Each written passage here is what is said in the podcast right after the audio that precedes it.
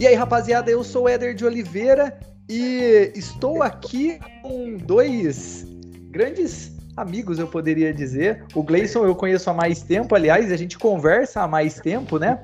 É, mas Gleison Spadetti, Felipe Bastos, muito obrigado, diretores de cinema, enfim, a gente vai até falar um pouco mais a respeito da carreira de vocês, mas antes de nada, muito obrigado aí por aceitar aí esse, esse bate-papo. Muito Mas, obrigado a vocês. É um prazer estar aqui. Oportunidade. E antes da gente começar, eu preciso agradecer as pessoas que estão nos ajudando no Apoia-se, né? Então, Rosângela Pessoa, Valdemir Pessoa, Sabrina Russiolelli, Dani Helena, Jonathan Pádua, Caio César, Marinalva Pereira e o próprio Gleison aí. Muito obrigado. Valeu, e. Caso você goste, você que está ouvindo, goste dos papos do Pipocast e queira nos ajudar com o mínimo de dois reais, pode acessar apoia.se barra Pipocast e aí quanto maior seu apoio, mais será a, mais você terá bonificações e aí é só acessar o link e conferir. Vamos lá um pouco para a trajetória de vocês, né?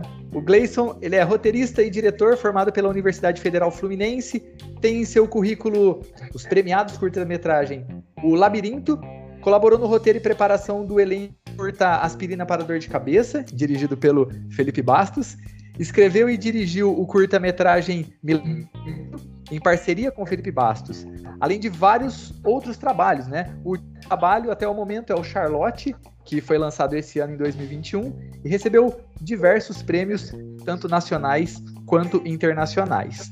O Felipe é um roteirista e, diretor, roteirista e diretor formado em comunicação social pela Faculdade Cândido Mendes e em cinema pela Escola de Audiovisual Darcy Ribeiro. Ele iniciou sua carreira é, em assistência de direção no filme da peça teatral A Lista. Aí, em 2016, escreveu e dirigiu Aspirina para Dor de Cabeça, produzido pelo Alexandre Avancini, que venceu festivais também no Brasil afora e também no exterior. E agora, com o Gleison, o Charlotte. É, bom, primeiro a gente vai comentar né, sobre o Charlotte, que é um filme de 2021, dirigido por vocês. Primeiro de tudo, eu quero parabenizar porque é um filme que eu me emocionei de fato. Na verdade, assim, eu venho acompanhando, né, de uma forma ou de outra, assim, esse processo, né? Acho que quase desde, desde o início, assim, que vocês começaram a falar, enfim, a expor. E ver o filme pronto é lindo, enfim, me deixou muito emocionado. E como que surgiu a ideia de criar esse filme? Primeiramente, assim, é engraçado porque começa com aspirina para dor de cabeça. Bom, é, o Zen Salles era um grande amigo meu, entendeu? E ele, por acaso, leu o roteiro do Aspirina e ele falou assim para mim lá em 2014, 2013, na verdade. Na verdade, Charlotte é um projeto de 2013, né? Já tem muito tempo. E ele falou assim: Felipe, você é a pessoa certa para dirigir o filme. Porque ele viu Aspirina, tinha toda aquela coisa meio no ar, né? Aquela coisa de suspense e de thriller também, né? Então, é, ele, ele falou e eu aceitei. Assim, nunca imaginei que iria sair filme na época, eu, eu já estava com a parceria com o Gleison, nós já tínhamos trabalhado no Aspirina, né? E aí a gente se juntou e falou: vamos dirigir esse filme junto, vamos, vamos partir para captar, para tentar vender esse projeto, né? E na verdade o Zen já tinha escrito uma peça desse filme, entendeu? Era uma peça de teatro o Zé até falou, você não gostaria que fosse um longa? Eu falei, adoraria, mas eu acho que no momento a gente, né, de repente não emplacaria um longa, né? Então ele fez um curta. E aí ele fez o curta, ficou muito legal, o primeiro tratamento, tiveram outros tratamentos, né? Infelizmente, esse nosso amigo já faleceu, ele nem conseguiu, assim, na verdade, ver o filme finalizado 100%, né? Caramba! Morreu um ano antes do lançamento do filme, antes da pandemia, né? E foi, assim, um choque pra gente. Então, assim, esse filme nasceu, eu acredito, assim, de uma grande força que uniu nós três juntos, entendeu? Então, eu não tenho nem palavras, porque, assim, para mim é um grande milagre o Charlotte ter saído. E no momento de governo, que o Brasil se estruturou totalmente. Porque você imagina, era um projeto de 2014 que passou por 16, 15, né? 18, 19, e a gente filmou em 19. E a gente já tinha achado um certo milagre, assim, né? E até eu já tinha falado, bom, isso não vai rolar, né? Enfim, mas aí rolou. Então, assim, é, é uma parceria e só conhecendo profissionais maravilhosos que se juntaram com a gente desde o Aspirina e até hoje em dia pós-Charlotte, né, Blaze? Então, assim, é, a parceria continua, mas veio do meu amigo Zen Salles, entendeu? E aí a gente pegou junto esse projeto.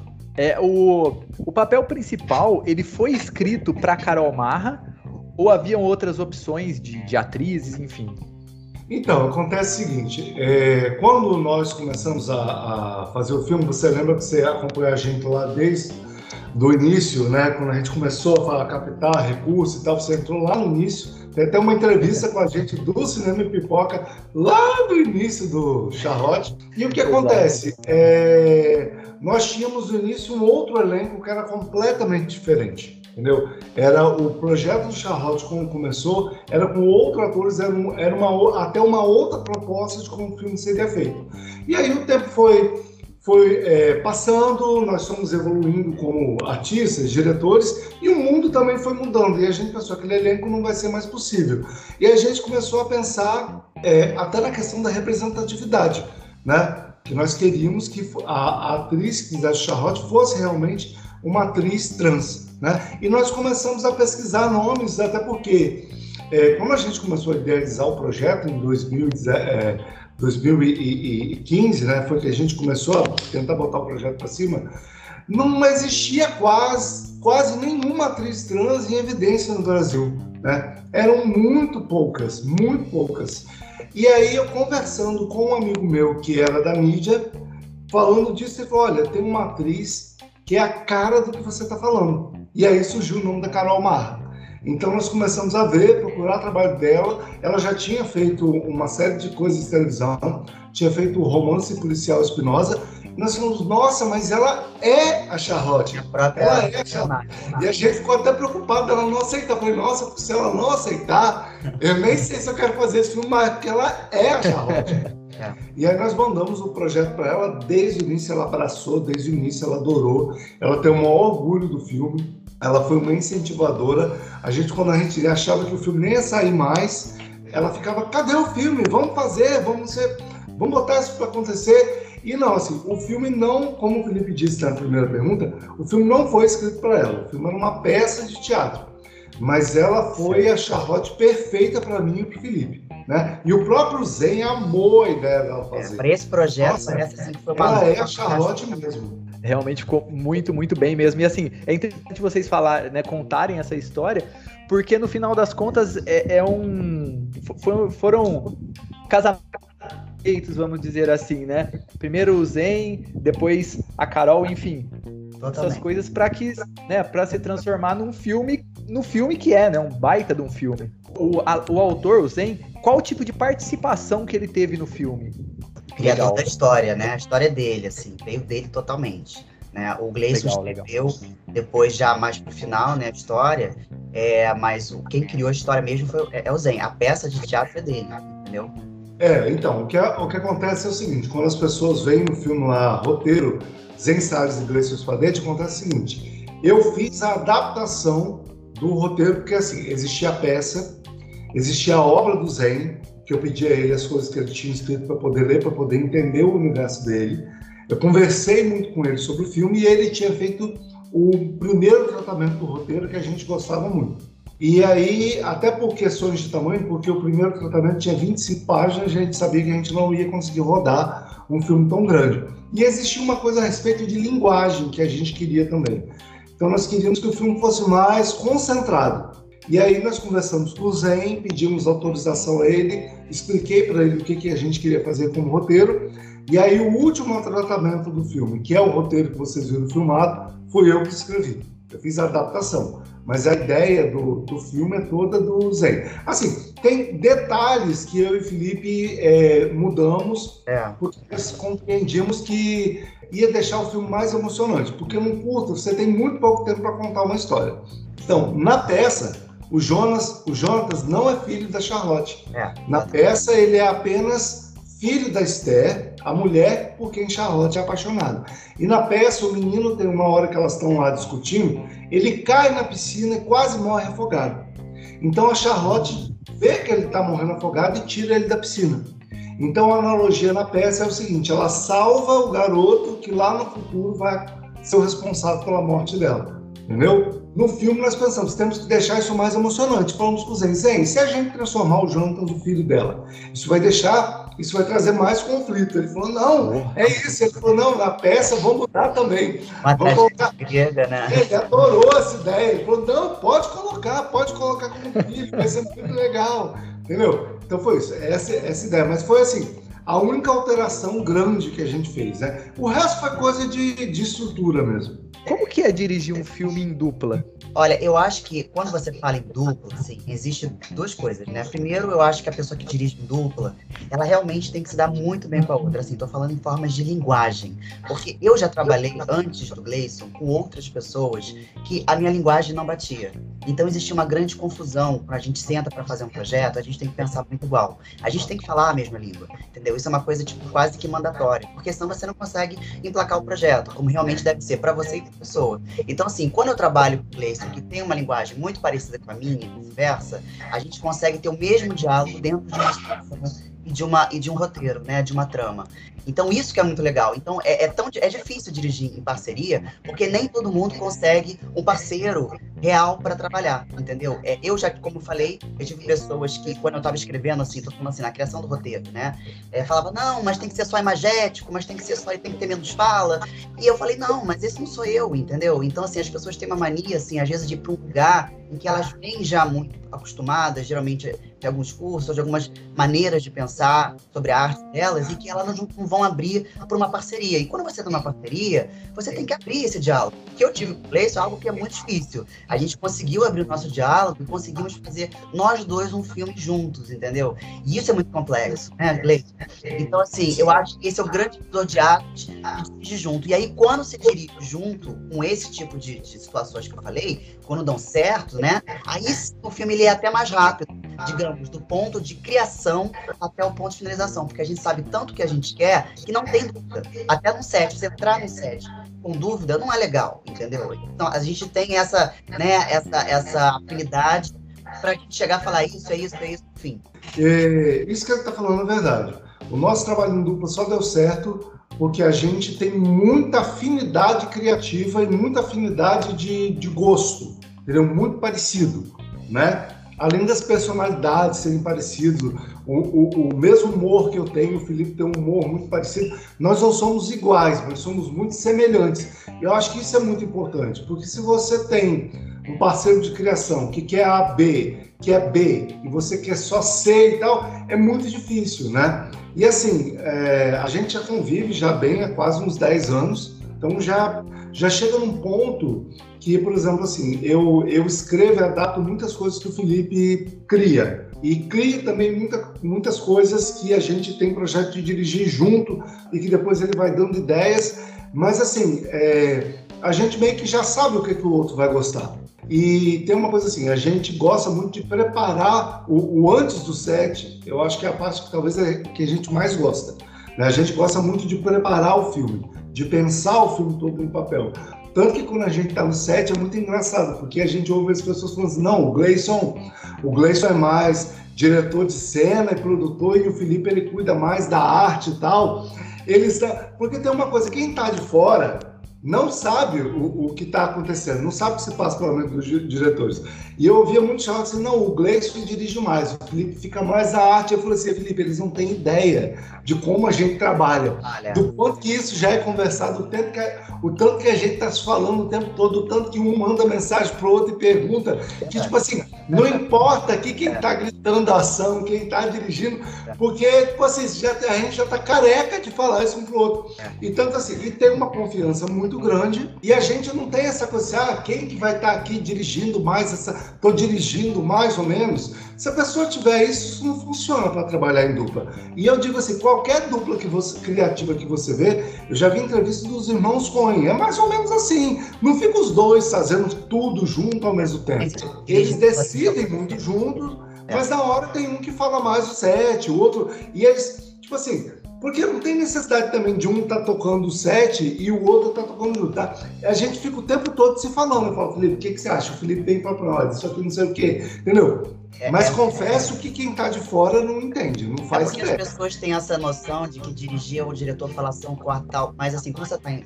dupla, né, existe essa, essa facilidade de a gente cada um olhar para um foco e depois a gente troca. Existe isso num, num, trabalho em dupla. Então não é só um diretor sozinho ali vendo o monitor, né? Então, assim, quando eu dirigi o Aspirina, eu tava só. Quando o Gleison dirigiu o Labirinto, ele tava só. Então era diferente. Quando você se junta, existe também uma situação de trabalho em dupla que é completamente não, é completamente, mas é um pouco diferente sim de dirigir um filme sozinho, né? É, mas não existe nenhuma decisão no Charlotte que não seja dos dois. E a questão também é que, por exemplo, como vocês conseguiram, e é o que vocês falaram, é muito difícil conseguir essa afinidade e tal, e eu acho que por conta disso que quando vocês encontraram um no outro essa, enfim, essa afinidade e tal, é, é, é, por conta disso que vocês estão há 10 anos trabalhando juntos, enfim. Exatamente. Porque também é muito complexo para você encontrar, não que não encontre, mas para você encontrar outros profissionais que consigam dialogar tão bem, né? É, muito. É, isso é algo que aconteceu, entendeu? É uma coisa que aconteceu. Na verdade, nós tínhamos carreiras separadas e isso em algum momento aconteceu, entendeu? Não é algo claro. que se programa. E não é muito comum duplas de diretores, é uma coisa rara. A questão de feminicídio e homofobia no país, óbvio, é gigantesca, todo mundo sabe. Teve alguma dificuldade? Enfim, alguém foi contra o projeto por conta disso? Vocês tiveram alguma dificuldade ou, ou não? É, os patrocínios, assim, né? Que a gente, por exemplo, comida, algumas coisas que estavam certas para filmagem, muitos desistiram por conta do tema do filme, né? Então, assim, não foi fácil. A, até porque a gente pegou uma época de Brasil de, mutando, né? Diferente do governo, da Secretaria de Cultura e até do pessoal mesmo, né? De Friburgo, do Polo de Cinemas Nova Friburgo. Então, tudo isso foi muito... Foi, a gente pegou a época da, da, transição geral. Então, não, não foi fácil. Tanto é que até achei que não fosse sair o filme pelo tema também, né? E, mas não, e saiu o filme. Então, assim, né? Então, foi uma luta, né, Gleison? É, esse filme só aconteceu, de fato, porque nós tivemos uma produtora que acreditou desde o início no projeto, que é a Rosana Barroso, e a Energisa, que foi que deu a maior cota de patrocínio. Filme existe por causa da Energisa e da Mônica Botelho.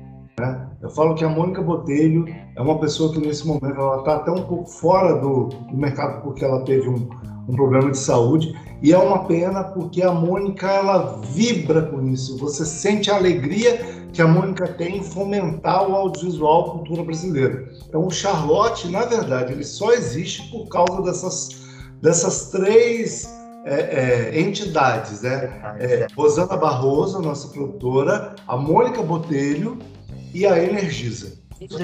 Os outros foram consequência, entendeu? é, de conseguir apoio, conversar, pagamos algumas coisas do bolso. Você sabe que mesmo não tem dinheiro você não consegue tudo. É. Mas o pontapé inicial foi da Rosana Barroso, da Mônica Botelho e da Energisa. Eu tô, eu tô pensando aqui, nem tava no roteiro, mas assim, é interessante ver que esse filme saiu.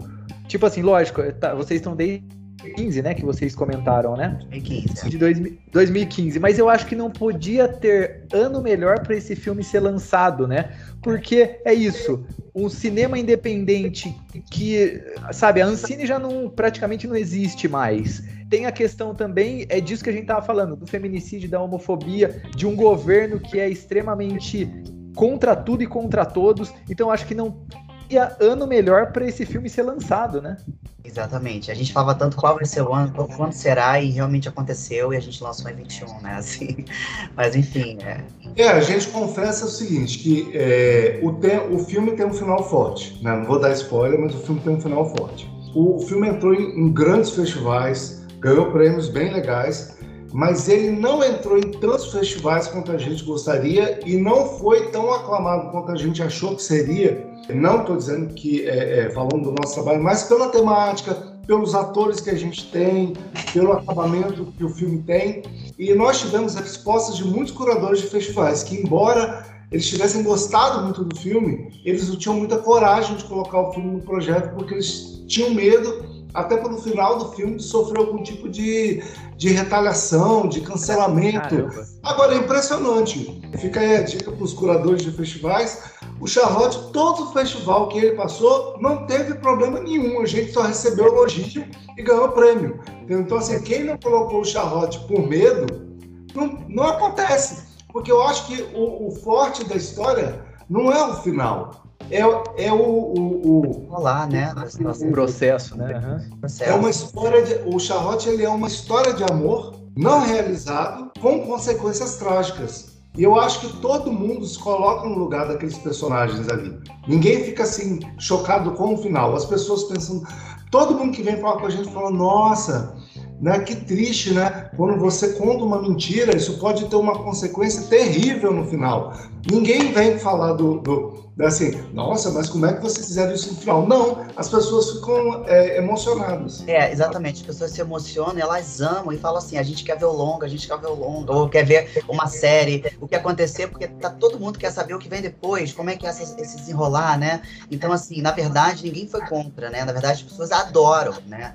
É, o filme. Então, eu acho que isso é uma que o Gleison falou, cabe às pessoas, até os curadores também, a entenderem que esse universo existe também no Brasil, né? Existe, essa, a transfobia também é muito pertinente no Brasil, enfim, né? Então, assim, nós vivemos numa situação que não tem como esconder. Então, assim, isso é uma história que está pertinente em todos os lugares, principalmente no Brasil, né? É importante a gente falar sobre isso, sobre machismo estrutural, sobre todas as situações que, que, que aparecem no filme, é muito importante. Então, isso tem que ser dialogado. Então não tem como, ah, não vou dialogar, porque aí as pessoas. Não, não vão contra. Isso é uma situação de realidade, né? Então, assim, quantas dandaras, quantas pessoas, né, faleceram. Então, assim, eu acho que ele fala além disso, né? Então é isso que ele está explicando também. Eu acho que é importante a gente nunca calar uma coisa que acontece muitas vezes, entendeu?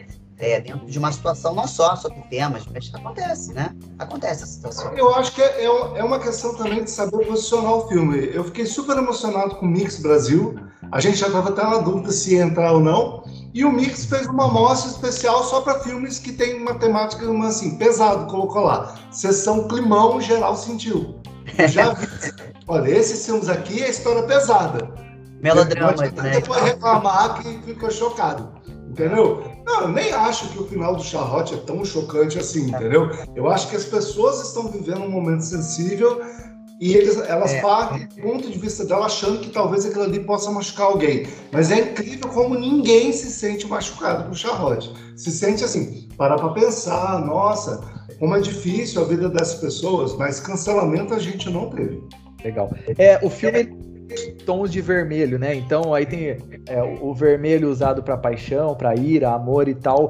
Vocês acham que vai demorar muito para o tom vermelho amor voltar para o Brasil, assim, de um modo geral? Eu digo porque eu sei que existem muitas pessoas essa pegada ainda e tal. Mas assim, de um modo geral, vocês acham que vai demorar um pouquinho ainda? Eu, eu acho que sim, um pouco ainda. Apesar que já está mudando, né? O tom vermelho, né? Eu acho que o vermelho está vindo para um amor, está vindo para uma sinergia de as pessoas se juntarem depois de uma grande pandemia e falarem: caramba, a gente precisa respirar, a gente precisa viver uma felicidade que até então tinha sido fechada por milhões de situações, não só o governo, mas assim, mundial, né? A pandemia do claro. COVID. Então, eu acho que o mundo precisa reviver com o vermelho do amor. E o Brasil também, principalmente o Brasil, né? Isso assim, na minha, na minha opinião. Agora a gente vai falar então sobre o aspirina para dor de cabeça, que é de 2016. É. É, o Gleison escreve o roteiro e o Felipe dirige, certo? É, eu escrevi também o roteiro do Aspirina, e aí o Gleison entrou, ele entrou na, na produção do filme, e ele escreveu junto comigo, na verdade. A gente finalizou junto o roteiro do Aspirina, e eu escrevi, assim, sozinho o roteiro do Aspirina, na verdade, né? E o Zen Salles, na época, né, ler, me deu umas ideias também. Ah, que legal, que maneiro, né? Então, foi uma coisa de amigo, né? O Aspirina foi o meu primeiro grande projeto, assim, que eu fechei com uma grande é, equipe. Foi uma coisa assim, foi um grande sonho. Porque era um filme no ar, né? Na época eu não tava, assim, com investimento e não consegui investimento. Na verdade, consegui com a Nanta Ziegler, né? Que era uma amiga minha e tal, e a gente conseguiu colocar esse filme e o Alexandre Vancini que produziu o filme e foi um amor de pessoa e o Gleison que entrou e ajudou, só somatizou e toda a equipe que estava com a gente foi um elo de amor o Aspirina. Então assim, eu digo que foi um grande milagre, foi um presente do universo, entendeu? Porque ficou tão bem feito, né? E o Mário Cardona, que entrou com amor, a Cláudia Lira, né? É, o Luiz Guilherme, então, que foi o narrador, e pessoas certíssimas pro papel, assim. Então, eu acho que a aspirina foi uma coisa assim, não sei explicar, foi um milagre, assim, entendeu? É, na verdade eu não fiz o roteiro, o roteiro é do Felipe. O que nós fizemos juntos é que o filme, é, eu entrei no filme para ajudar ele, na verdade, ele me apresentou o projeto, falou, eu falei, Felipe, deixa eu trabalhar nesse filme que você ajudando a preparar os atores. Tudo começou assim. É, ele E aí a... ele ainda não tinha encontrado o ator. Eu Falei, olha, tem um amigo meu que tem a cara de filme no ar, que era o Mário Cardona.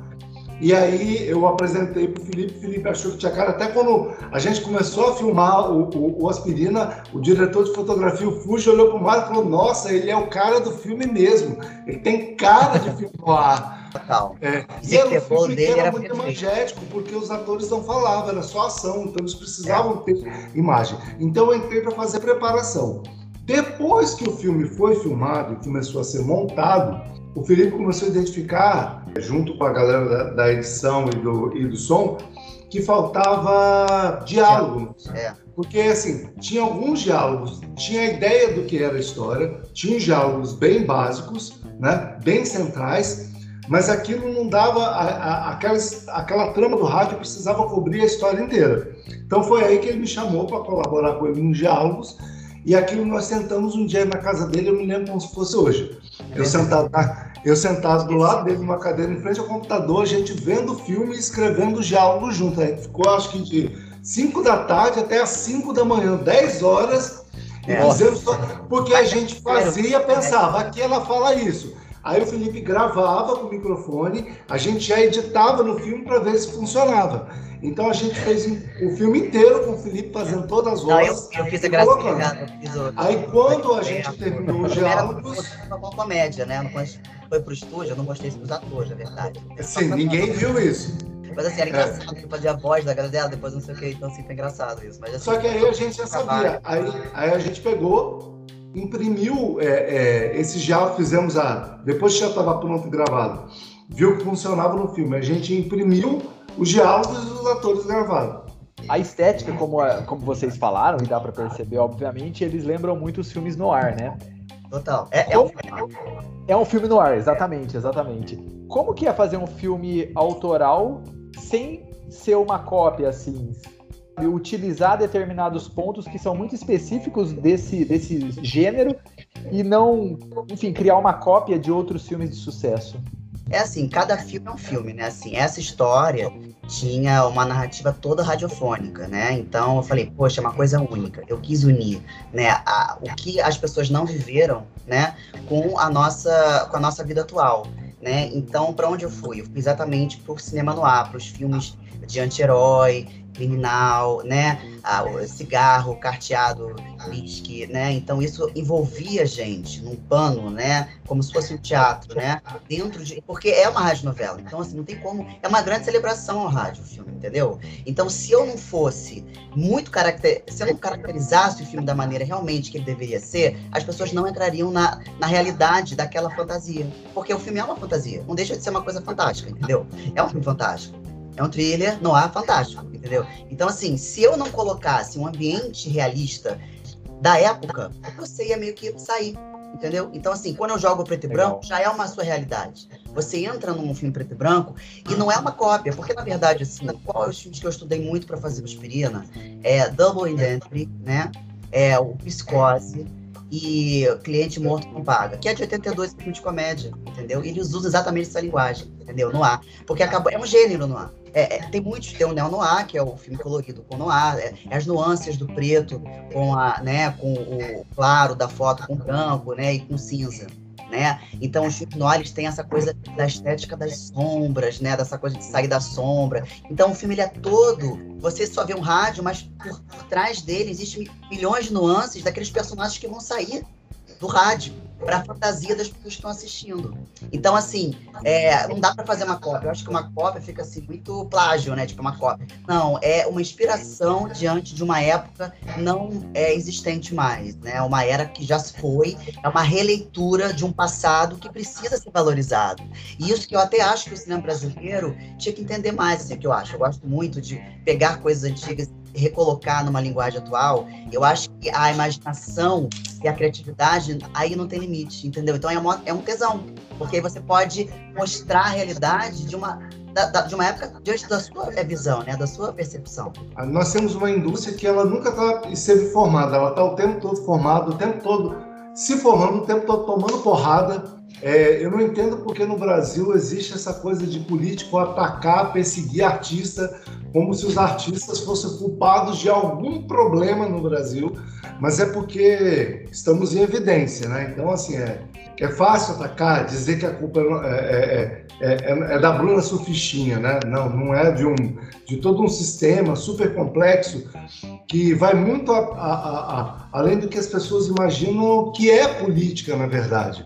Né? Porque qualquer pessoa que tenha um dia passado por um gabinete, que tenha trabalhado com política, vai ver que o buraco é muito mais embaixo e que todos aqueles políticos ali por trás, eles se conversam entre si. Mesmo os que a gente acha que são inimigos mortais, sentam para jantar e conversar junto. Então, ah, essa questão do, do cinema no Brasil, da nossa indústria, é muito complicada e o cinema brasileiro, é, isso está mudando, é, porque a gente tem uma nova geração que cresceu na década de 80, 90, que gosta de cinema de entretenimento, mas nós temos uma tradição muito grande de cinema realístico no Brasil, né? Temos histórias incríveis, né? Temos diretores fantásticos como Leon Richman, Nelson Pereira dos Santos, Rui Guerra, né? Joaquim Pedro de Andrade, mas a gente sempre teve uma acho que por, a, a, gente gosta muito do cinema europeu, a gente tem um pouco de, digamos assim, preconceito em relação ao cinema de entretenimento, o blockbuster, o cinema hollywoodiano. A gente, o, a gente vê isso com um pouco de, de preconceito, como se fosse uma coisa menor e o cinema brasileiro ele não, não bu quer dizer, não buscava. Hoje em dia você tem aí excelentes diretores de filme de terror, né? Você tem de terror que são tipo Morto Não Fala, O Caseiro da Rita Buzar, né? Produção dela, Verdade. Astro, que é um filme de terror incrível. Então você vê que tem uma nova geração que, a, que aposta nisso. Mas nós temos uma predileção por realismo. E o nosso público gosta do nosso realismo também. Né? Você vê que Central do Brasil é um mega sucesso, Dom agora da Amazon é um é. mega sucesso.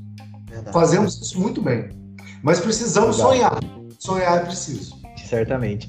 Na questão da fotografia em preto e branco que vocês tinham comentado, é mais complexa de inserir no filme, enfim, como, como, que, como que é, assim, comparando com a, com a, com a fotografia colorida, enfim?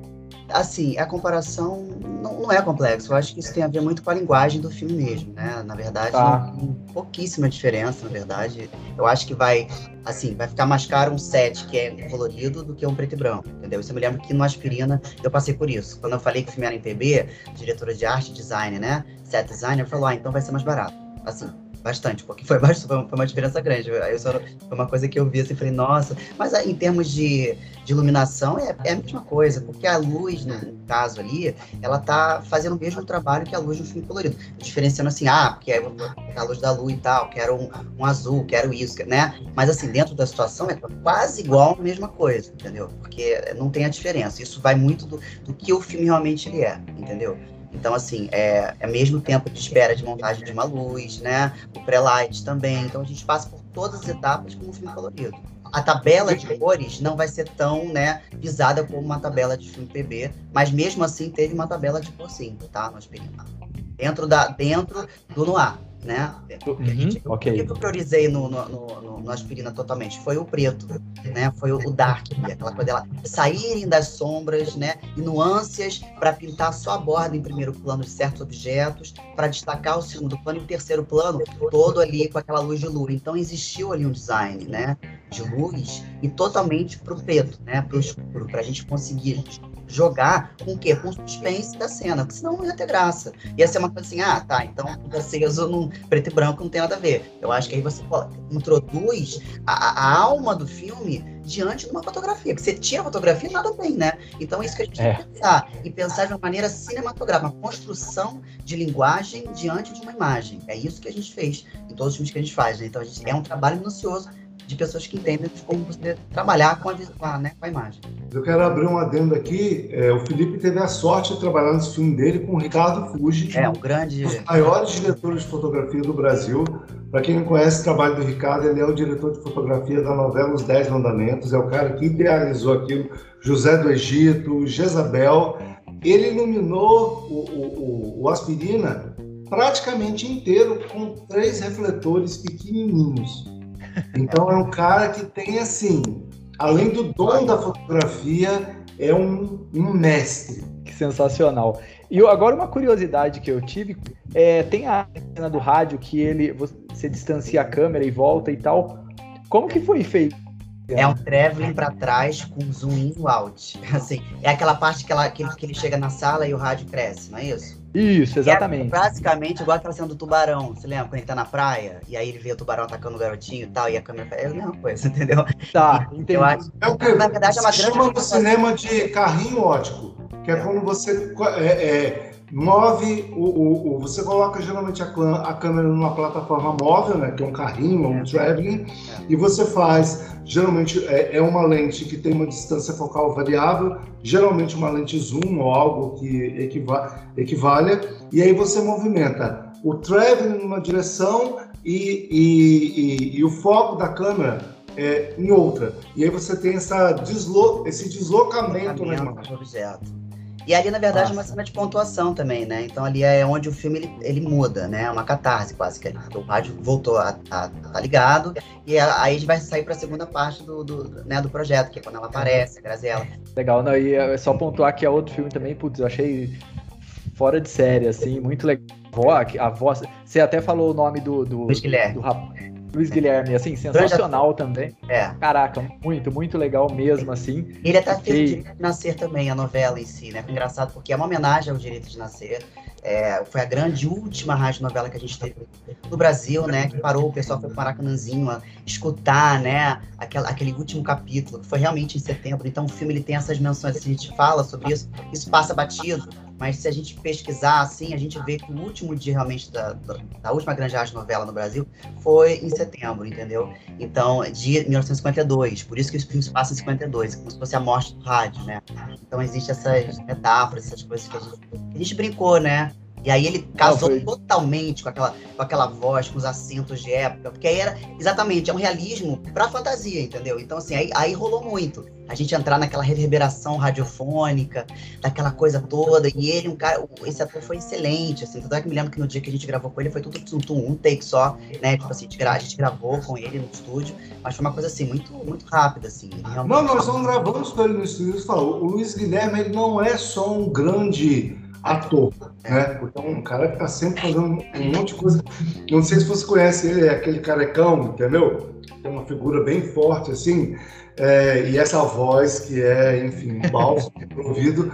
Nós gravamos da casa dele, é, no home studio dele. Na, na, verdade, não era um home studio, porque você vê é, que é um ator que tem muita técnica. Ele tinha um microfone, então o que ele fazia? Ele pegava um cobertor a gente eh, dizia para ele qual era a frase que ele tinha que fazer a fala.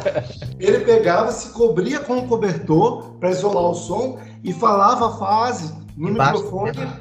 É, ele mesmo gravando, ele que controlava o computador gravando. A gente fazia, ouvia, aí ele até brincando, não, esse está muito gaúcho, vamos fazer mais dessa forma. Mas é, uma, mas é um ator que ele pegou um finalzinho ali da, da de rádio novela, não a classicona, no rádio, é tem muita experiência. Um ator muito técnico. As pessoas que trabalharam no rádio ele conheceu. É, então assim, é, não foi assim, foi uma obra do acaso ele vir parar no filme, porque foi o Claudinho Araújo, produtor do filme, diretor de produção do filme, que é amigo dele, que indicou, mas assim, eu falo que foi um milagre, né? Como que esse cara veio parar nesse filme e a gente acabou gravando isso na casa dele. E agora a gente vai para o Milagre Maldito, que é um filme de 2017. Vocês também dirigiram, né? Dirigido pela, é, é. pela dupla. Isso. A primeira pergunta, na verdade, é uma curiosidade. O que, que é usado naquela cena inicial onde a protagonista ela tá tipo usando crack, né? Então, foi realmente fumaça mesmo que a gente colocou ali dentro, entendeu? Uma fumaça que eu, queimou um papel. Aquele filme Milagre foi uma coisa assim, acho que é legal falar aqui. Começou de um workshop meio do Glaze para imersão de diretor, direção de atores, com Davi Jordano, que é um grande professor, né, amigo também. E ele abriu é, esse, a gente pediu a ele, ele abriu esse, esse, como se fosse esse workshop, né, de imersão no trabalho de direção de atores. E na verdade, o Milagre Maldito ele foi é, um exercício, um grande exercício, vamos dizer assim, né, de finalização de um grande workshop meu do Gleison e o Davi dando pra gente, né? Então foi um estudo, aquele filme foi um grande estudo, foi um filme que a gente fez do nosso bolso. Então tudo foi assim, eu e o Gleice a gente fez tudo, entendeu? É, o Gleison ficou mais na parte do roteiro, eu fiquei na parte da arte. Literalmente tudo. É, foi o que a gente fez dentro da minha casa, na casa dele. Então, assim, foi tudo real, assim mesmo. Não foi como o Aspirina, o Charlotte, outros projetos que a gente teve toda uma situação assim de estúdio, né, de aparato. Mas não, esse foi um filme é, guerrilha mesmo, né? E muitos de amigos e em prol de um aprendizado para todos nós, né? Principalmente para os atores também estavam ali sendo dirigidos e fazendo alguns até os primeiros filmes, né? Enfim, é, e, e eles gostaram muito do resultado, né? Então, assim, é, eu me lembro, eu fiz essa parte da arte no filme. Então, quando eu fiz, eu peguei uma latinha de coca e troquei o lado, que não podia aparecer coca. Peguei um, um, pedaço, assim, de... Porque era tudo muito, assim, realmente improvisado nesse filme, porque a gente não tinha os mecanismos, né, que eu gostaria de ter, né, muitas vezes. Então, eu acendi esse papelzinho queimado, a gente fez aquele, aquele take, depois tirou, acabou. Ela nem puxou, como se fosse, estivesse puxando aquela fumaça de dentro, entendeu? Mas ela não podia, porque era, né, era, era um pouquinho de mesmo de chama. Mas assim, dentro da situação toda foi um take muito rápido até, né? Não foi uma coisa, ela tava câmera frontal, lateral. Logo que a gente terminou a aspirina, que a gente decidiu começar a trabalhar junto, fazer projetos junto, eu falei, Felipe, a gente precisa é, focar um pouco em, em estudar mais direção de atores. Então nós queríamos alguém que trabalhasse um método chamado método das ações físicas, que é uma coisa que se usa muito, a Fátima Toledo usou no Cidade de Deus, é do método dela. E aí nós temos esse amigo, que é o Davi Jordano, na verdade era um amigo do Felipe, hoje é meu amigo também. E nós pedimos a ele para montar um curso para gente. Então aquilo foi um curso de cinco meses de duração, durante quatro meses, toda terça-feira, de, de duas às cinco, seis da tarde, a gente ia pro play do Davi e ele ficava ensinando pra gente. Aí no final ele falou: olha, acho interessante agora vocês aplicarem isso nos atores. E ele conseguiu quatro atores estudantes da Martins Pena e dois da Cal. Então nós propusemos o seguinte: criar a história de um filme durante seis dias através de exercícios. Então nós íamos fazendo uma série de, de improvisações sobre plot, sobre conflito e tal e depois nós íamos fazendo exercício junto com os atores para eles criarem personagens e como que um personagem, o que que um personagem tinha, tipo assim, o Vinícius criava o personagem dele, a gente pedia para Jéssica, mas o que que a sua personagem tem a ver com a personagem do Vinícius? Aí foi tipo assim, eles iam escrevendo coisas, aí no final disso tudo a gente ia documentando tudo, tudo que eles iam escrevendo, entendeu? Eu juntei essa, essa coisa toda e fiz um roteiro que a gente chamou de Milagre Maldito. Aí nós fizemos mais quatro encontros de ensaio, preparamos a produção e aí a gente fala que é milagre, porque, tipo assim, a princípio ia ser só um exercício, que a gente ia gravar o negócio. É. Só que aí a gente começou a fazer e a gente não consegue é. não fazer um filme de verdade. No final, a gente já estava com música original, com edição de som. Né, a música foi feita para o filme. Era para ser um exercício. No final, já tinha compositor, já tinha é, editor de som. Isso era para ser uma. Pe... A gente ia fazer uma pecinha, né? No final. Não ia ser nem câmera, a gente ia filmar, uma coisa assim, bem. Só mesmo focando nessa parte dos exercícios. Não, virou um filme mesmo, entendeu? E é, aquela cena sim. do tiro aqui foi muito legal, assim, como a gente desenvolveu, né? A cena do tiro, aquela enfim, você viu, né? Que ela faz ele se matar, enfim. Foi aqui na minha sala, foi muito engraçado. Assim. Foi, eh, foi, foi, foi, enfim, foi uma loucura, né? Mas o filme ficou. E, e aí produzimos e filmamos ao mesmo, te... é, ao mesmo tempo, fazendo arte, fazendo catering, fazendo foi difícil, tudo. Foi difícil. E assim, é, é, durante três dias. Eu, eu era responsável pela alimentação. Então, essa é. cena, essa cena que é a mais tensa, para vocês verem que o método da Fátima Toledo funciona. Método, quer dizer, que não é dela, mas é o que ela aplica. Do, das ações físicas, os atores estavam extremamente ensaiados. Né? Os atores, os meninos são realmente muito bons. Né? E aquela cena toda, daquele, daquela cena do, do tiro, da briga com esse tal, aquilo a gente tava assim, um monte de lasanha no forno, assando e filmando é. aquela cena ao mesmo tempo. Aí eu gritava, corta! Naquela cena de tensão com a meu, gente, deixa eu ver o forno. Aí corria, via o forno, voltava. Se você vê as fotos da gente na cena, você fala, não, eles não são os é. dois diretores do filme. Não. Mas foi, mas, mas é o que eu falo com ele, tudo isso é treino.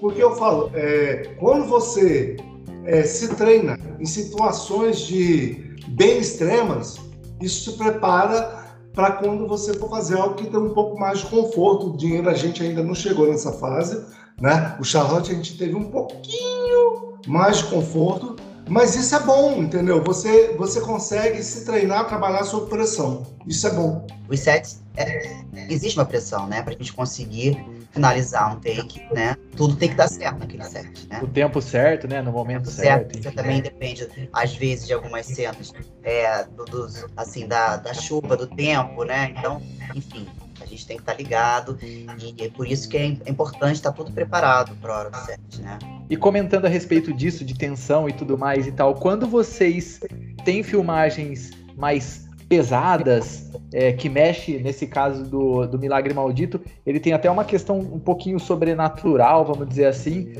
Vocês sentem o clima mais pesado depois que, que finaliza, que as filmagens acabam? Não, eu não sinto também, não sinto. Clima pesado é, assim, é um trabalho, entendeu?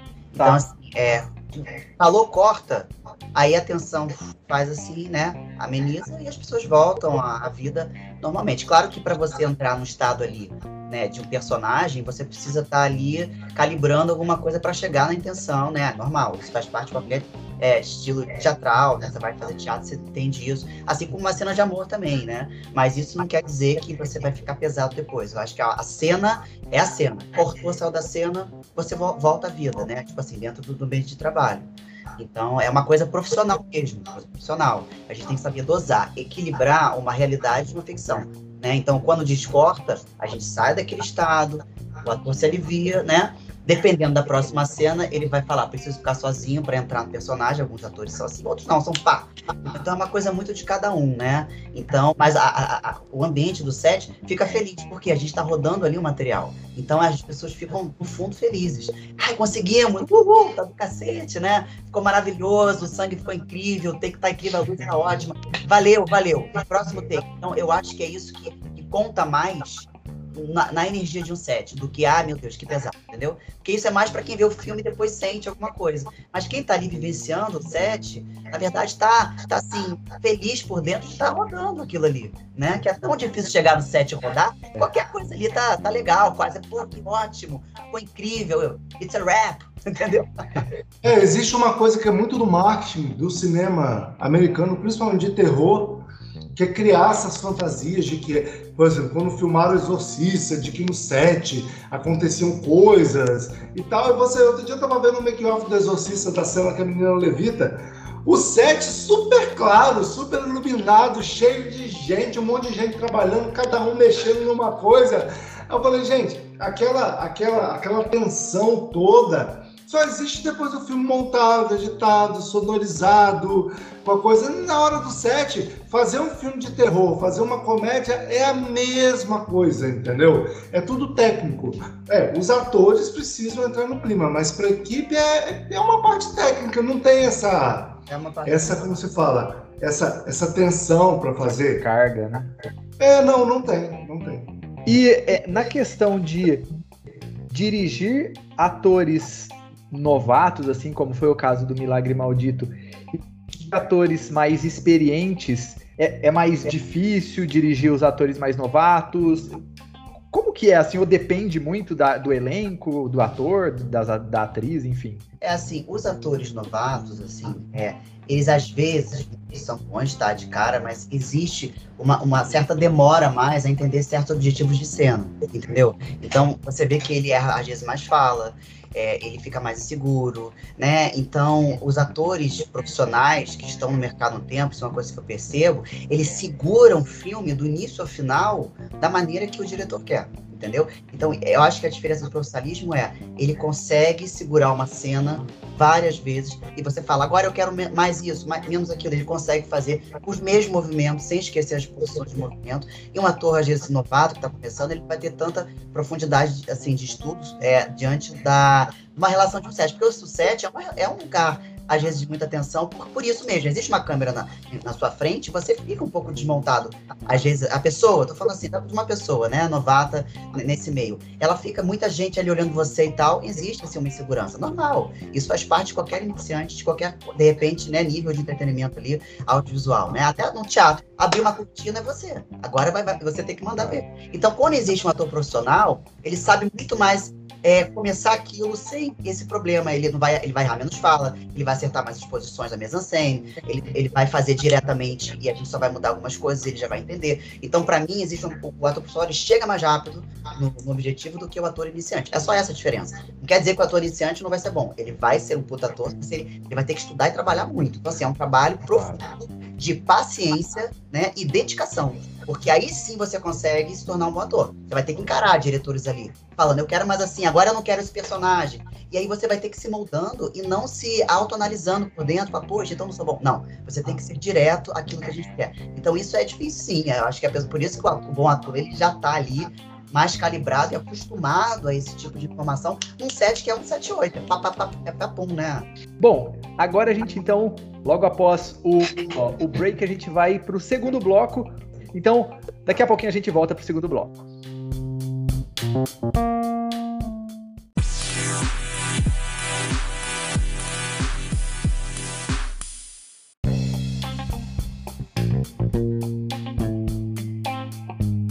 Voltando aqui nesse segundo, então vamos lá para as perguntas mais abrangentes sobre cinema, carreira, preferências na sétima arte, enfim, essas coisas. O, isso na verdade é uma pergunta até do Alessandro que não pôde estar aqui, enfim, mas quando vocês começam um projeto, ele é pensado já para ir para festivais ou isso é consequência do trabalho, do, do bom trabalho de vocês? É, no caso de um curta-metragem, o curta-metragem não tem outro caminho de lançamento que não sejam os festivais. É, longa-metragem, que é uma coisa que a gente está batalhando para fazer o nosso primeiro, mas como você sabe, ele tem um caminho diferente. O longa-metragem acontece de várias formas. Assim, explicar para quem está ouvindo talvez não entenda. Existem longas que são feitos já com produtora, que tem um distribuidor e eles já são filmados com data de lançamento.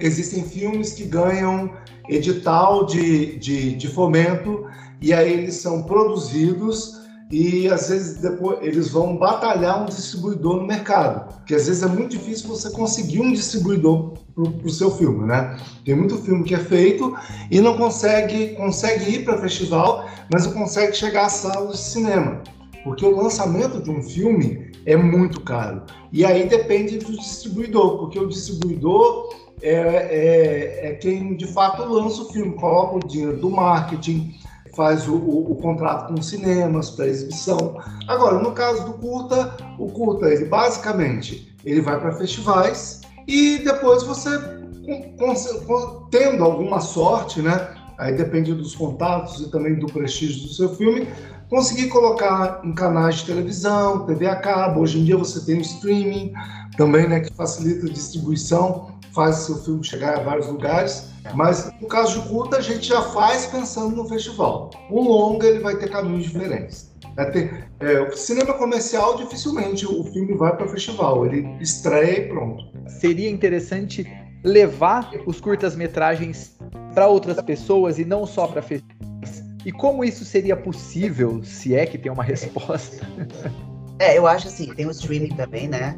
que a gente hoje claro, dia claro. muito. Então, por exemplo, se a gente coloca o filme num certo, sem falar os streams, né, o nome, mas, por exemplo, se entra, sei lá, no streaming da vida muito popular e a gente fala o filme tá lá, porque alguns aceitam curta, nem todos aceitam. Mas assim, se a gente consegue vender para um streaming e aí falar, e aí tem visualização mundial, que alguns têm, aí é muito mais fácil você conseguir divulgar seu filme de uma larga escala mundial ou até mesmo nacional. E isso é interessante, graças a um vive hoje em dia. E também tem a internet, né? Agora, existe você ganhar também os direitos de você vender sua obra. Então, assim, a internet às vezes não vai te dar isso, né? Então, assim, tem que pensar sobre como se vender isso. A distribuição é algo importante, sim, no cinema. A gente tem que sempre pensar nisso, porque a gente não pensa, quando você não tem uma condição, né, um filme financeira boa, a gente esquece a distribuição. E a distribuição é uma coisa extremamente importante. Então, assim, eu falaria antes do streaming que a internet seria um, um, um é, caminho para divulgação. Se você quer chegar às pessoas, né? Mas de, de forma mais profissional, que você ganha alguma coisa, eu acho que os streams hoje te ajudam muito. É, mas eu acho que é muito importante esse momento que a gente está vivendo de dar porrada na cultura, mas eu acho que toda cidade deveria ter o seu festival de pequeno, cinema. Pequeno, grande, eu acho que essa é a melhor maneira do cinema chegar no público. Exibição pública, tela grande. Né? Quando eu falo tela grande, não estou dizendo que todo festival tem que ser um IMAX, mas eu acho que os festivais de cinema eles precisam ser valorizados e fomentados. Eu, eu, eu acredito, acredito nisso piamente, que toda cidade deveria ter o seu festival de cinema porque as pessoas adoram cinema, o brasileiro ama cinema. Essa história de que o brasileiro não gosta de cinema nacional é mentira. O brasileiro adora filme nacional. O brasileiro, na verdade, ele é bem exigente. O brasileiro ele não gosta de filme ruim. Quantos blockbusters nós temos aí, né? Nós temos um cinema de comédia super consolidado. Por quê? Porque temos mão de obra formada para comédia no Brasil. É, da mesma maneira que Hollywood tem uma indústria que começou lá no século passado e que foi fomentada, nós temos uma indústria da comédia no Brasil muito forte. Porque às vezes eu ouço, pessoas, ouço algumas pessoas comentar: ah, por que os outros gêneros não são tão bons quanto é, o brasileiro não faz tão bem?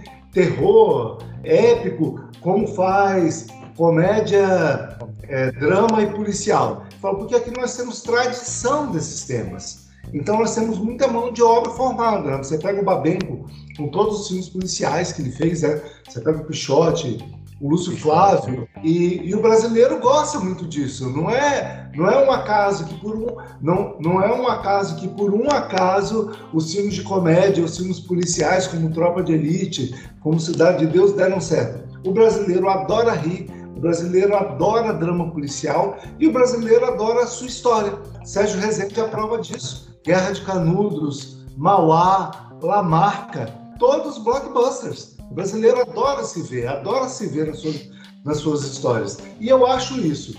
Voltar a fomentar os festivais de cinema. E eu acho que devia ter uma lei que toda cidade, mesmo que de interior, deveria ter um festival de cinema anual porque é a melhor maneira de fazer o cinema brasileiro e os curtas circularem. É o festival, você tem o streaming, mas nada substitui o glamour de ver um filme no cinema. Vocês comentaram vários diretores, né, o nome, falaram o nome de vários diretores e tal, mas quais são, além deles, as referências que vocês usam e se inspiram para, enfim, para criar o estilo de vocês, né? É, por exemplo, no Aspirina eu usei muito Hitchcock, né, esse estilo Hitchcockiano, né? E, e no, no Charlotte a gente foi muito no, no Alejandro Gonzalez, na Ritu, né? Que foi uma grande tá. referência pra gente. Então, assim, não é o diretor em si, eu acho que é mais a linguagem do filme que a gente estuda, né? Eu, eu falei Hitchcockiano e Ritu porque eu acho que foram diretores que, assim, que a gente estudou muitos filmes deles, entendeu? para fazer certos projetos. E claro que a cena da faca no aspirina não tem como você não, não pensar no psicose. Não tem como, entendeu? Porque já é uma cena muito usada, mas é uma coisa que a gente tem uma releitura sobre essa cena, né?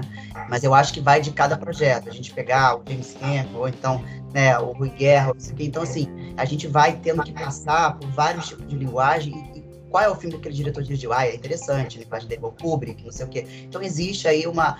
É mais o filme em si do que somente o diretor, entendeu? Porque cada linguagem de filme tem uma certa tipo de criação ali, né?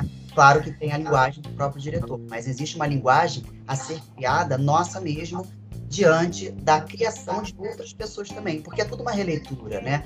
É difícil você ser ultra mega original, você vai sempre cair no que é uma linguagem que já está meio formada mesmo, como, igual você escrever um livro, você vai usar né, a gramática, então é exatamente isso, entendeu? É um uso gramatical existente e vários, é o tipo de dicionário, você vai puxando o que você acha mais apropriado para a própria história.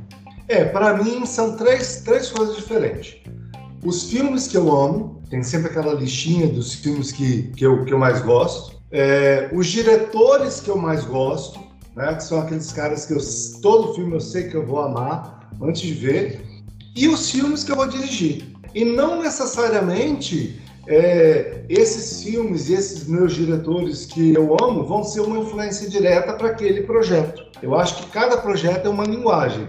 Eu tenho diretores que eu amo muito, mas eu acho assim, que se eu pudesse, eu hoje, com pouco de conhecimento que eu tenho do que é fazer filme, e hoje em dia eu começo a entender um pouco de, do, do cineasta que eu sou, qual é o meu estilo, que você só começa a entender qual é o seu estilo depois que você faz muito, né?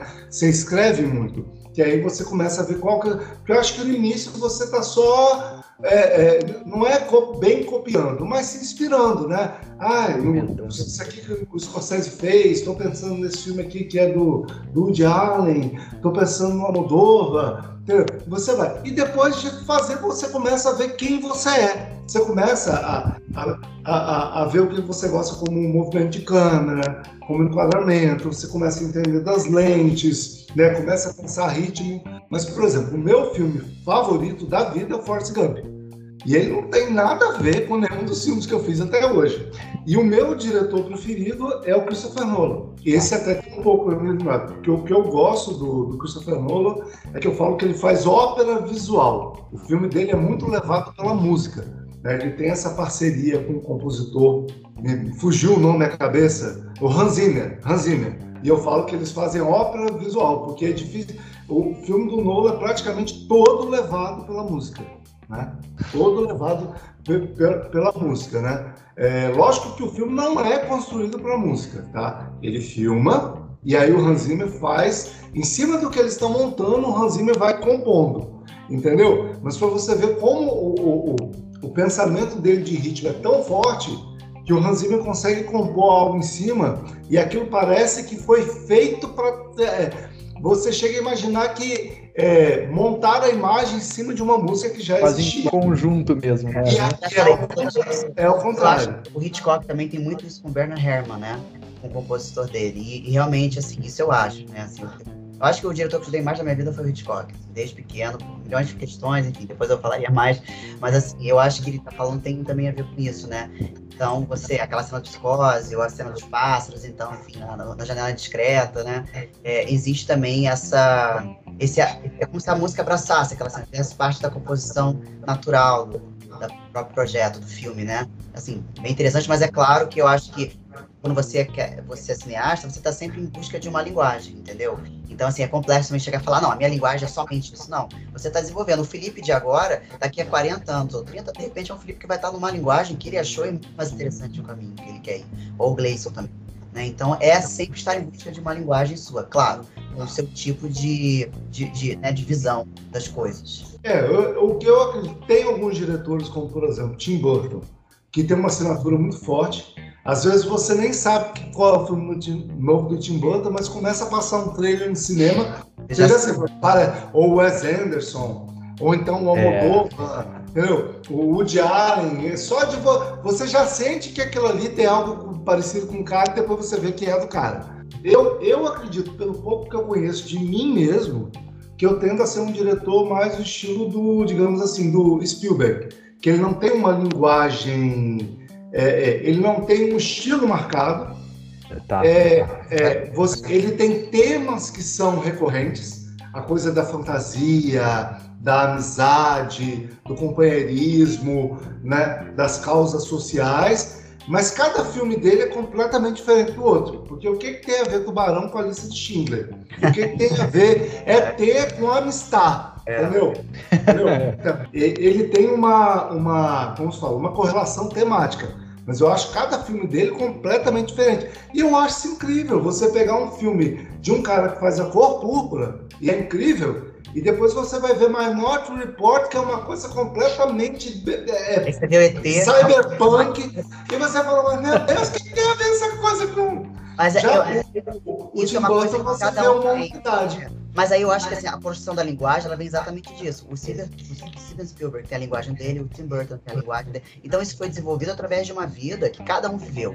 Né? Então é sobre a, o seu ponto de vista da sua vida, do que você quer falar, do que você quer abranger, do que quando você lê um livro, como é que você imagina aquele lugar? Então, assim, tá. quando eu leio um livro, eu já imagino cenários e não sei o que, né? De repente, se eu desse o livro para outra pessoa, ela ia ler, ah, mas não foi assim que eu imaginei, entendeu? Então, assim, existe essa, essa coisa da fantasia que você encaixa visual ali e aí você é uma coisa sua mesmo, das coisas que você viveu no passado, uma coisa né, que você vai construindo diante de uma vida. E vocês costumam ver os, os filmes antigos que vocês fizeram?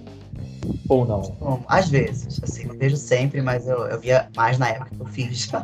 eu vejo porque eu, assim, é, tem filmes muito antigos que eu fiz, assim, antes de eu começar realmente a trabalhar com isso, né? Eu comecei a fazer cinema, na verdade, assim, brincando com uma câmera, lá em 1995 meu pai me deu uma câmera de Natal e eu comecei a fazer filmes com meus amigos, entendeu? Que moravam assim, no mesmo prédio que eu.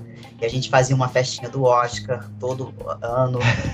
Que a gente. Eu comprava umas estátuas, meu pai mora fora, eu comprava umas estátuas do Oscar. É uma, é uma brincadeira, né? E aí eu botava no vídeo lá da sala, botava umas cadeiras na mesa de jantar, chamava minha mãe, chamava a mãe não sei quem, a mãe dos, dos amiguinhos fazia uma mesa de salgado, e eu tinha um microfone que eu ficava lá na frente falando, agora o melhor Oscar do sei lá o quê, melhor ator, melhor filme e tal. É uma brincadeira. Depois tinha uma festinha entendeu?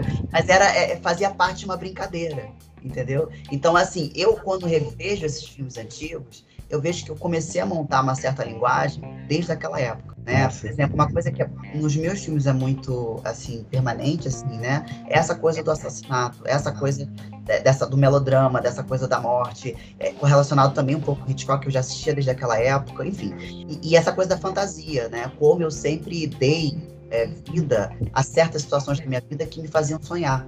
Então eu comecei a observar isso vendo filmes meus, não de agora, entendeu? Como o Milagre e tal. Tô falando de filmes lá de 90 e pouco, eu tinha meus, sei lá, 8 anos, 7. Eu vi uma certa similaridade com certas cenas que eu fiz atualmente. Por exemplo, o Aspirina é, na verdade, o Aspirina é o seguinte, eu tinha feito um filme chamado Crime do Quarto, 2004, entendeu? E aí eu chegava no quarto, botava uma, um Tilenol, sei lá, uma coisa assim, para dissolver na água, e vi uma pessoa matava diante do, do ritmo do, da, da pastilha se dissolvendo.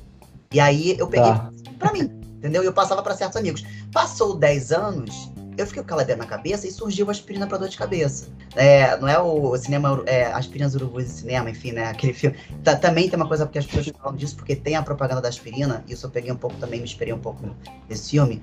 Mas é, eu acho que quando eu vejo filmes meus muito antigos, assim, é legal eu voltar e ter essa releitura do Felipe de 15 é anos e tal. Eu, e aí eu, é, tem muitos projetos, claro, que alguns sem pé sem cabeça, né? Assim, mas era tudo uma grande, um grande laboratório. Quando eu fiz o meu primeiro filme, o primeiro filme que eu dirigi foi o Labirinto. Eu nunca tinha feito nada. Ele foi meu filme de formatura e foi uma coisa que eu fiz com o maior cuidado do mundo. Fiz em película, já estava ali, a película estava começando a acabar. E o que eu falo para as pessoas é o seguinte: quando eu fiz o meu primeiro filme, eu tive a exata noção de que o maior prêmio que qualquer cineasta pode ter ao fazer um filme é conseguir fazer e terminar o filme.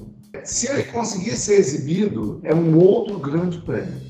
Agora, eu te digo do fundo do meu coração, não tenho preocupação nenhuma em ganhar prêmio, em é, ser um grande sucesso.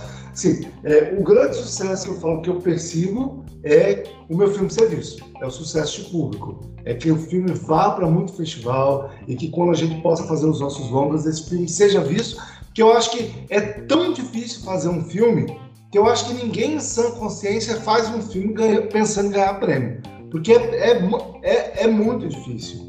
Você conversa com muitos cineastas e, e você deve ouvir isso muitas vezes. Cara, é um é um trajeto tão longo entre pensar o projeto, conseguir o dinheiro, conseguir produzir, e às vezes você filma e não tem dinheiro para finalizar, aí você finaliza e não consegue lançar, às vezes você não consegue um distribuidor, às vezes no, o filme dá um azar, não entra em festival nenhum. Então eu falo, se você conseguir fazer e finalizar, e conseguir que seu filme seja visto, esse já é o maior prêmio do mundo que qualquer cineasta pode desejar. As outras coisas são legais e tal, mas muito mais legal tirar seu filme do papel. Então eu vejo de vez em quando os meus filmes, mas é, eu vejo assim, por, por uma questão, sou muito orgulhoso de tudo que eu fiz, eu sei das dificuldades, e no caso do Labirinto eu tenho um grande carinho por aquilo ali. Porque eu fiz o, o, o Labirinto na época, assim, a, a Alessandra Maestrini já era uma estrela, né? Eu convidei ela para fazer o filme, a Alessandra já era uma grande estrela. E o, e o filme foi 100% feito pelos meus colegas de faculdade na época. E hoje eu fico olhando assim, eu tenho making-off do, do Labirinto, aquilo é tudo registrado, eu fico olhando. Cara, é uma, era uma turma muito atípica, porque você pensa, o diretor de arte do filme é o Gustavo Bragança, que é o roteirista de Bom Dia Verônica. O diretor de fotografia do filme, que era o, o segundo unidade, que era o Pedro Feinstein, é o diretor de fotografia do Benzinho e de uma porrada de outras coisas por aí. Você pega a menina lá que está fazendo assistência de produção, é a Maria Rita Nepomuceno, que toca o Canal Brasil, a TV Brasil, da coisa. Então você fala, gente, eu olho o make-off do filme e falo, só tem estrela do cinema, é a montadora e a Marina Meliandi, né? Então, é, o cara do som é o Ives Rosenfeld. Então você ficou olhando e falou, que bom, né? Foi uma turma que deu certo. Isso não é. Isso foi uma turma típica. Não é comum você ter uma galera assim que consegue se colocar, porque cinema é um mercado muito difícil. E no Brasil ele quase que não existe. Ele é muito, ele é muito pequeno, sempre vai ser. Mesmo Hollywood não tem emprego para todo mundo. É uma indústria que vive de lançamento, que vive de novidade. Então, de cada geração você vai ter aí uns 10 que vão sobreviver e vão ficar. Com ator é mais cruel ainda, né? Ator a cada 10 anos você fala, gente, cadê aquele, cadê aquele garoto, aquela atriz maravilhosa daquele filme? Às vezes a pessoa nem trabalha com aquilo mais, né?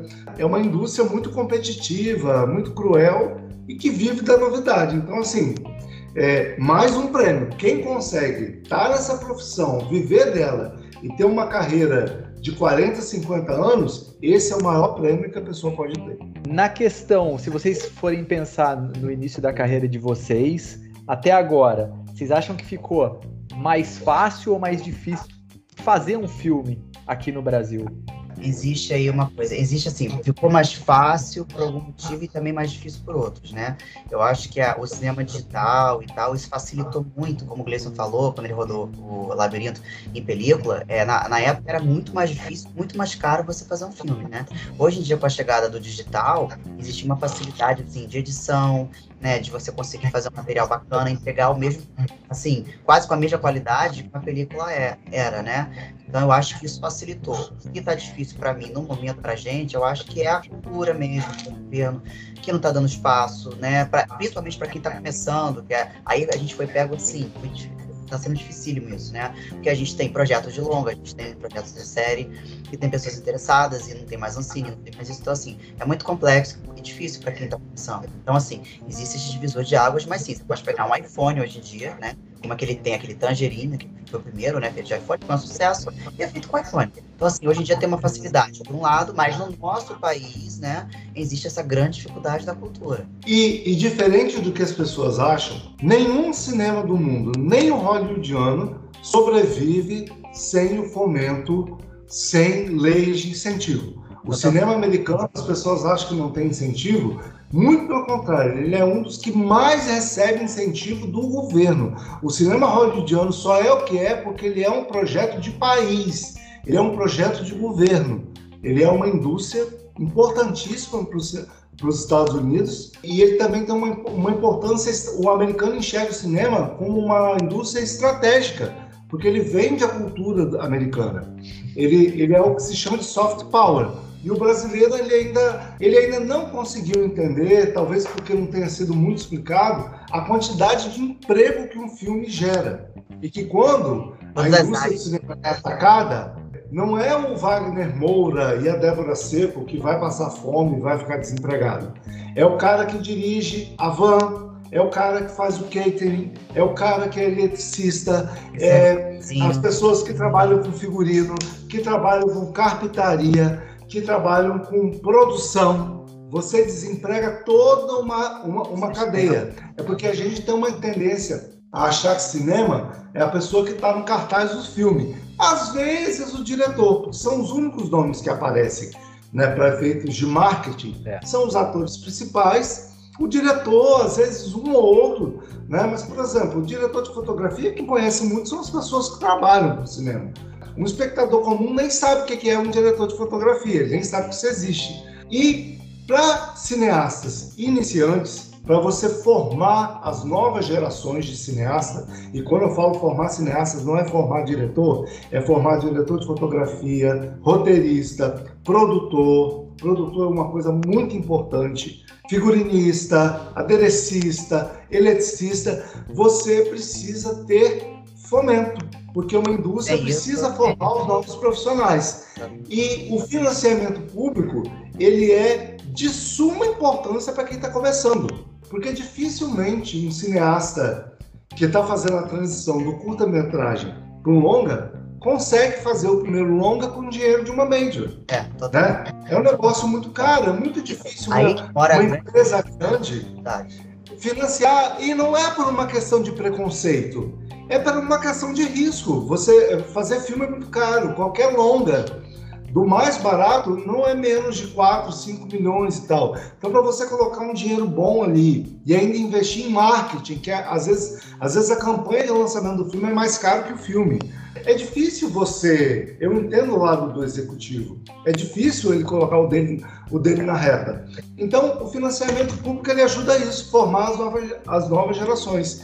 E toda a galera que está hoje fazendo streaming direto foi formada na, na era do Fernando Henrique. A galera que tem aí na, na faixa de 40, 50 anos foi a galera que pegou a era do Fernando Henrique, a era do Lula e o final ali da era Dilma e Temer. Essa galera foi formada ali, praticou ali, bebeu do financiamento público. A gente só tem o, o dom do Brando Silveira, da conspiração, que é incrível daquele jeito, porque lá atrás eles tiveram o privilégio de poder se desenvolver como artista, como cineasta, como produtores, através do financiamento público. E gerando emprego. Você não está dando dinheiro para é. a causa perdida. Todo filme que eles fizeram gerou emprego para muita gente. É, não é um trabalho assim, ah, só para as pessoas acham que é uma coisa assim, é, que é glamour e tal. Não, fazer um filme é muito trabalho. Você passa horas, às vezes 12 horas em set, ou 8 horas filmando, debaixo de chuva ou de um frio é, tenebroso, entendeu? E você tem que estar tá ali, é pressão, é difícil. Às vezes é muito mais difícil que um trabalho de escritório, você não sabe, né? Então as pessoas ficam julgando sem saber. Eu acho que é importante a gente dar uma ênfase aqui que fazer cinema é difícil, é, entendeu? Você tem que ter ali muita força, muita vontade, muita paixão porque senão não vai rolar, né? E o mais Mas... importante que as pessoas têm que entender, todo filme, por pior que seja, ele gera emprego. Todo longa-metragem, todo o dinheiro que sai do financiamento público, das leis de incentivo, ou do dinheiro bom, da grana do streaming, ele está gerando emprego. E isso é o legado mais importante que a indústria cinematográfica brasileira pode deixar. Gerar emprego, colocar comida na mesa das pessoas. Isso a gente está tentando fazer, trazer as entrevistas aqui no, no Pipocast também. É, lógico, é um, é um e tudo mais, um podcast menor, mas eu acho que vale a pena a gente falar a respeito disso, a gente expor essas coisas, porque é isso que vocês falaram. Ah, tem muita gente que não sabe, enfim, que tem tanto trabalho assim, óbvio, é um trabalho gigantesco de horas e horas, de meses e meses. Eu acho que precisa de fato a gente falar mesmo a respeito disso e a respeito de todas essas dificuldades, né? Com toda certeza. As duas últimas perguntas para finalizar essa entrevista é a seguinte: quais gêneros vocês gostariam de fazer, mas ainda não tiveram oportunidade? Comédia é uma coisa que eu quero fazer. Aí eu não tive ainda oportunidade de fazer. Mas comédia é uma coisa que eu sempre flertei e sempre interessei, me interesso mesmo por comédia, mas comédia dentro, assim, de humor ácido, de algo, assim, que tem mais a ver com a minha linguagem. Enfim, eu acho que esse, no momento, é um dos tipos de tema que eu... eu gosto muito de fantasia, eu trabalho, a gente faz thriller, a gente, eu gosto muito, mas é colocar uma comédia dentro desse, desses estilos, desses gêneros, entendeu? Eu tenho, isso é uma vontade minha. Ainda não tive a oportunidade, mas terei. Show. É, para mim é comédia, esse humor ácido. Mais uma vez, você vê que a gente tem uma afinidade.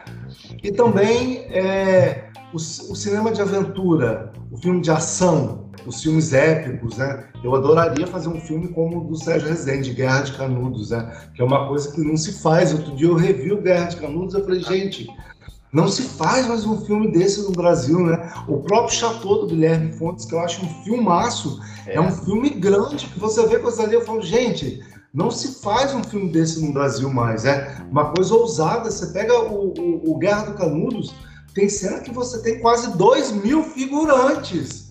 É, é, isso é ousadia, né? né? Não é um chroma aqui, não estou é. desmerecendo, mas aquilo ali é coisa de, de, de, de, pessoa que tem muita coragem. O que a Marisa Leão e o Sérgio Rezende fizeram em Guerra de Canudos é uma coisa para todo dia aplaudir, porque aquilo ali é muito. E no sertão, e no sol, aquilo ali é, é, é, é, é para mim é, uma das, é uma das coisas que mais assim eu fico olhando, gente, como eles tiverem coragem de fazer uma coisa dessa, porque não deve ter sido nem um pouco fácil. Sem dúvida. E por fim, quais são os planos para o ano que vem para vocês? Olha, a gente tem projetos de longa e de série também.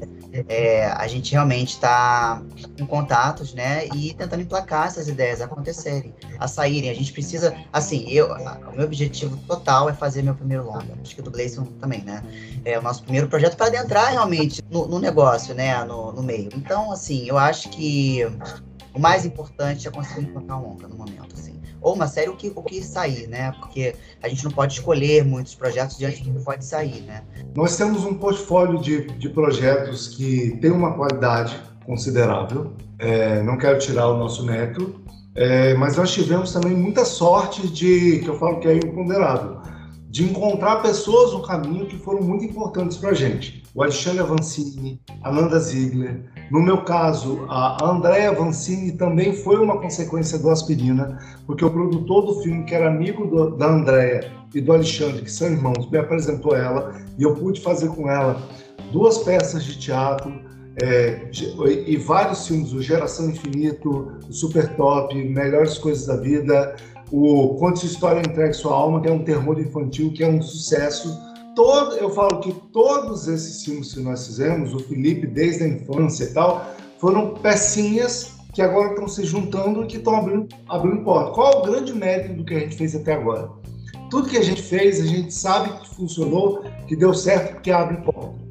A gente consegue ir nas produtoras, conversar com os grandes produtores e eles levam a gente a sério. Então, assim, nós temos projetos espalhados por aí de coisas que é, de pessoas que levam a gente a sério e que querem fazer aquilo, aquilo acontecer. Mas você sabe que demora e tem essa grande questão, que é lançar dois cineastas estreantes no longa-metragem ou de série no mercado. Isso é uma coisa muito difícil, mas nós já, já temos alguns produtores dispostos a entrar nessa briga junto com a gente. Né? Porque o que a gente quer é ligar o modelo Santucci, três longas por ano. Legal, eu quero agradecer muito, Gleison, Felipe, pela participação, pela, enfim, disponibilidade de vocês, pô. Ficamos aqui batendo um belo papo, assim, muito legal falar sobre cinema. Deixa aí as considerações finais, por favor. É, no o meu filme O Aspirina eu acabei de liberar, né, para visualização, tá no Vimeo. Aspirina para dor de cabeça, tem a legenda em inglês. e tem também meus outros trabalhos ali na minha página de perfil do Vimeo mesmo. Que eu acho que o Vimeo é uma plataforma assim de é, diretores e pessoas que têm uma certa qualidade, a gente, coloca, a gente coloca ali, é até pago mensalmente, porque eu boto todos os meus projetos ali no Vimeo, né? Então tem é, o Charlotte não ainda, né? O Charlotte está em festivais e tal, mas eu tô falando assim, os filmes mais antigos, até a Cafeteira, que foi o meu primeiro filme, tem o Pulsão Renúncia que eu fiz, tem outros projetos mais autorais meus até que eu já atuei e tal, então é, clipes que eu lancei, é, o Beth morreu, eu lancei festival há muitos anos, é, o pessoal gostou, e era uma coisa de uma época que eu era uma, uma coisa meio VJ, que eu já fui, eu, eu lançava filmes para as pessoas lançarem em balada, entendeu? E aí esse filme deu muito sucesso e eu botei também lá, que é, assim, né, é um portfólio interessante, tem uma linguagem, então os filmes estão na plataforma do Vimeo, não mais no YouTube, né? É, os meus, o Labirinto e o Milagre Maldito estão no YouTube. Quem quiser procurar, acha. O, o, Charlotte, no ano que vem, ele deve estrear em alguma plataforma de streaming. Não sabemos ainda, mas já estamos vendo isso. E os meus trabalhos com André Vancini, que são Geração Infinito, que é um musical infantil, Super Top, que é uma comédia infanto-juvenil, Melhores Coisas da Vida, que é um filme adolescente, um romance e o, o Conte Sua História Entregue Sua Alma, que é o nosso terror infantil, estão todos na Amazon Prime. São projetos que eu tenho muito orgulho de ter feito, foram, foram feitos pela Andréa Vancini Produções e pela agência Sintra Produções. Legal, então, novamente, muito obrigado é, pela disponibilidade de vocês tá? E a todos vocês que estão ouvindo, até o próximo episódio do Pipocast. Um abraço e até mais. Falou. Um grande abraço.